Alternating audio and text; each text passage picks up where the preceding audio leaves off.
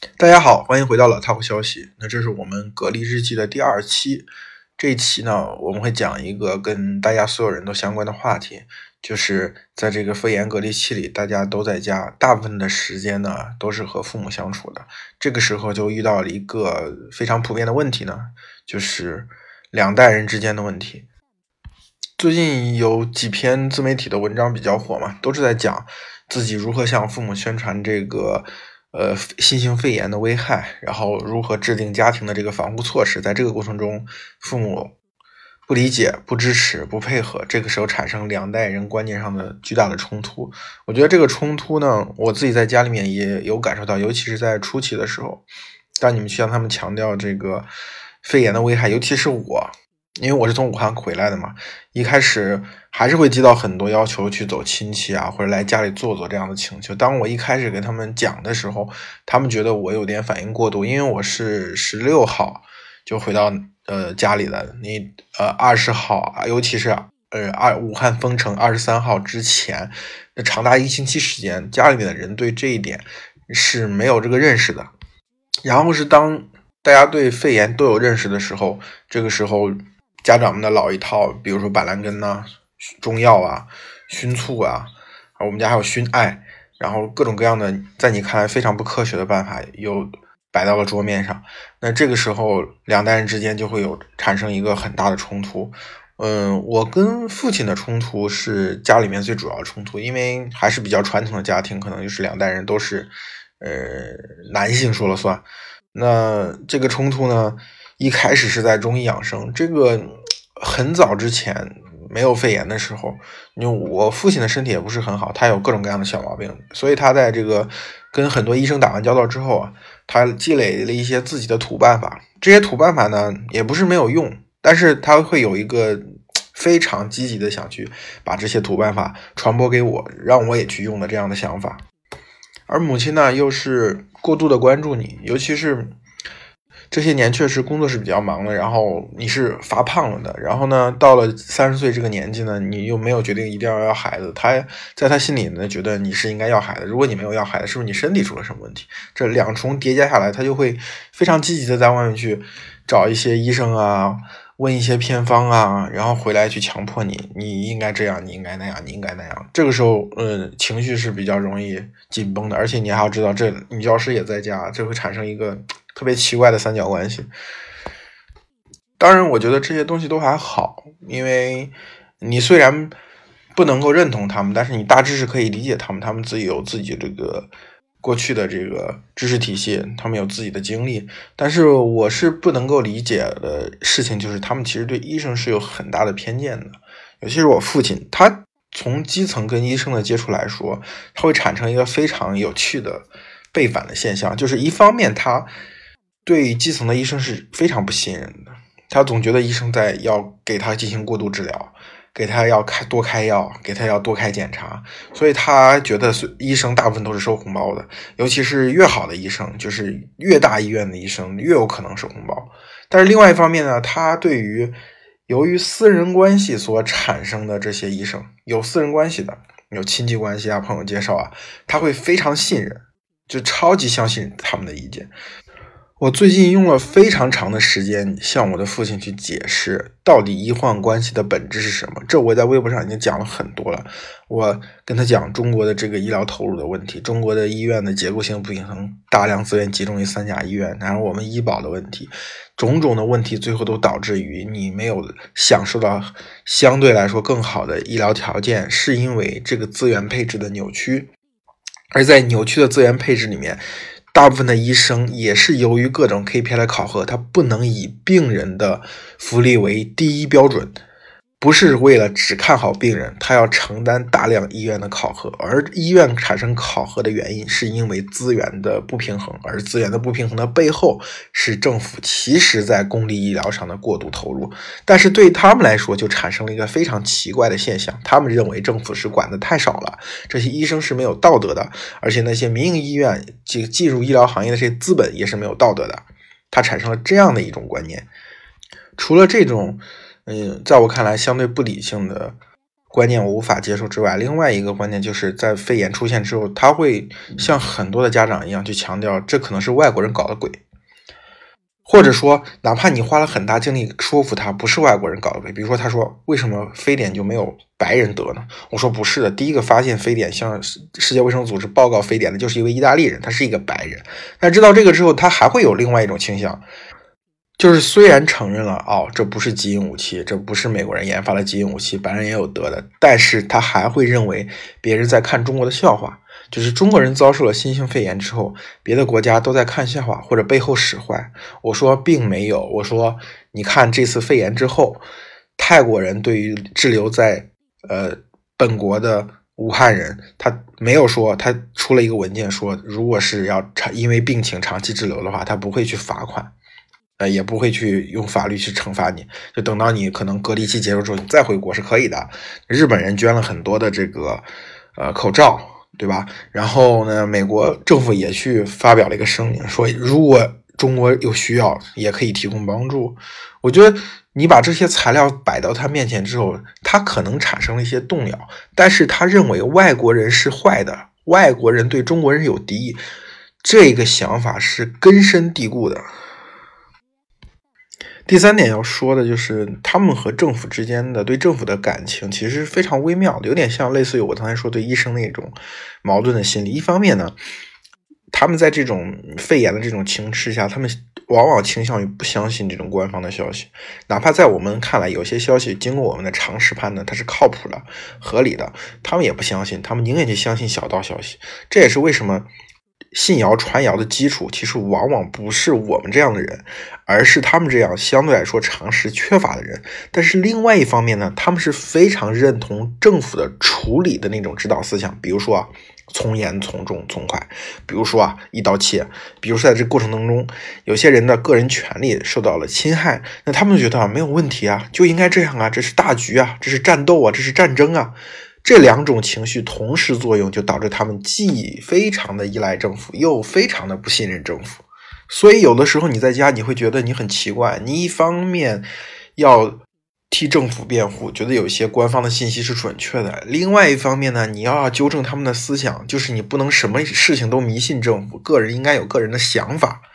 个人维护个人的权利呢，要靠法律，要靠媒体。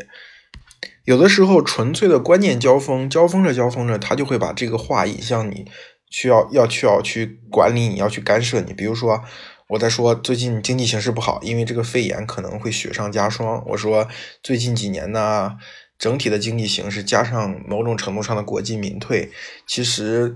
铁饭碗的体制内的可能还会好受一点，在外面的人呢条件会更差一些。他就会问你，你为什么不考公务员？你为什么不回家？你为什么不进厂？对不对？然后比如说，当你去聊那些挑动民族情绪那些微信公众号，那些十万加，你说他们都是人为去写的，他们有一个写作的套路，这种套路呢非常迎合这种这种不健康的、不正常的情绪，那他就会问你为什么不写这样的文章？你为什么要天天在微博上说那些嗯挣不到钱的话呢？某种程度上，他们这一代人是不太能够把什么事情是对的和什么事情是有利的这两个东西分开。就是如果这件事情对你来说是有利的，那它就是对的，你就应该去做；如果这件事情对你是不利的，那它就是错的，你就不应该做。我觉得这一种区别其实是两代人理念当中的一个很核心的矛盾。我的父母是六零后，他们那代人其实还是有着非常强烈的不安全感。虽然他们，呃，生活的大部分的时间已经进入了改革开放的后期，尤其是到九二年。呃，南巡之后一直在发展经济嘛，这段时间是相对来说比较平稳的。但实际上，他跟我们八零后还是会有一个区别，就是他们至少经历过一个这种社会还处在相对来说比较动乱的时期，所以安全感是他们非常需要的东西。所以他们为什么不能够？我想了一下，他们为什么不能够区分有利和对？就是你没有那个资格，就是。你如果连安全感都没有保证，这个事情即使对的有什么意义呢？但是八零后们相对来说是在非常稳定的这样的一个社会里面成长的，所以安全感是相对来说比较充足的。这个时候不会因为这个事情仅仅是有利的他就去做，他会有自己的一个价值判断。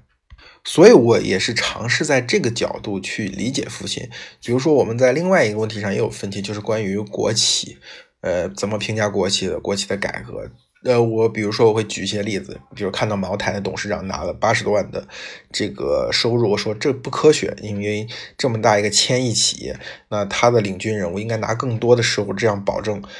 呃，一个方面是保证他的能力，另外一方面是保证他廉洁。但是父亲呢就会觉得这个事情不应该，他就觉得一个厂领导，一个国企领导，你占用这样这样的资源，你就应该拿很低的收入，就是哪怕高，也只能说比工人高个几倍。比如说，我说这次格力的这个，因为父亲也炒股吧，我跟他说，格力的这个那混改其实是有利于这家企业的，其实是让董明珠获得了决策权，那，他就会觉得这也是国有企业国有资产的流失。这些东西，我想一想，主要原因在于，在他的成长经历中，比如说，在这个九十年代末的时候，有大面积的国企下岗。虽然我们单位、我们厂没有什么受什么影响，最后就挺过去了，但是很多他同年龄段的工人，尤其是国有企业的工人，比如说一些纺织厂啊，这些工人下岗之后的生活确实是没有保障。他是亲身经历过那些。呃，那个风声鹤唳的时代，所以他对那段事情非常敏感。他对国企的这种所谓的 MBO 也好啊，私有化也好啊，这种改革也好，他本能是非常抗拒的。我觉得这就是两代人的战争当中，我觉得相对来说能够很好去处理的部分，就是比如说你在网上你看到跟你意见不一样的人，你看到那种政治观点也好，或者说那种三观也好。或者说人生的指导思想也好，跟你非常差异不同人，你有的时候会产生愤怒，产生这种，呃，非常呃不健康的情绪。但是在家里面，你最终还是因为他永远是你的父母，你还是要找到一种解决方案的。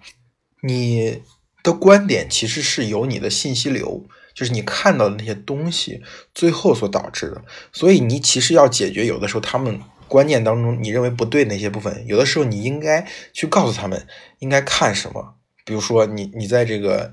你觉得他不应该看那些养生中医号，那你可以把丁轩阳推荐给他们。最近，比如说关我在讲到这个所谓的这个政府的时候，我我我把很多过去他看不到的一些这种呃一些影片呐、纪录片呐，我也推荐给他去看了。看完之后，我觉得其实是有一些效果的。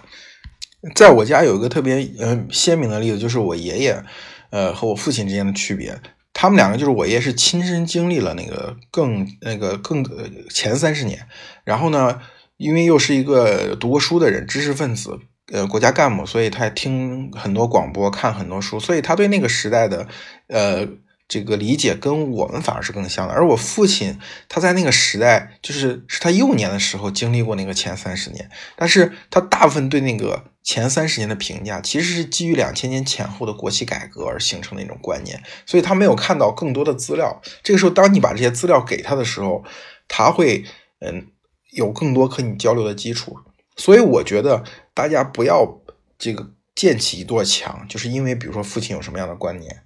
呃，有什么样的看法？你觉得不可理喻，然后你就把这个墙越筑越高，而越筑越高的结果就是你们以后交流的这个共同基础就逐渐丧失掉了。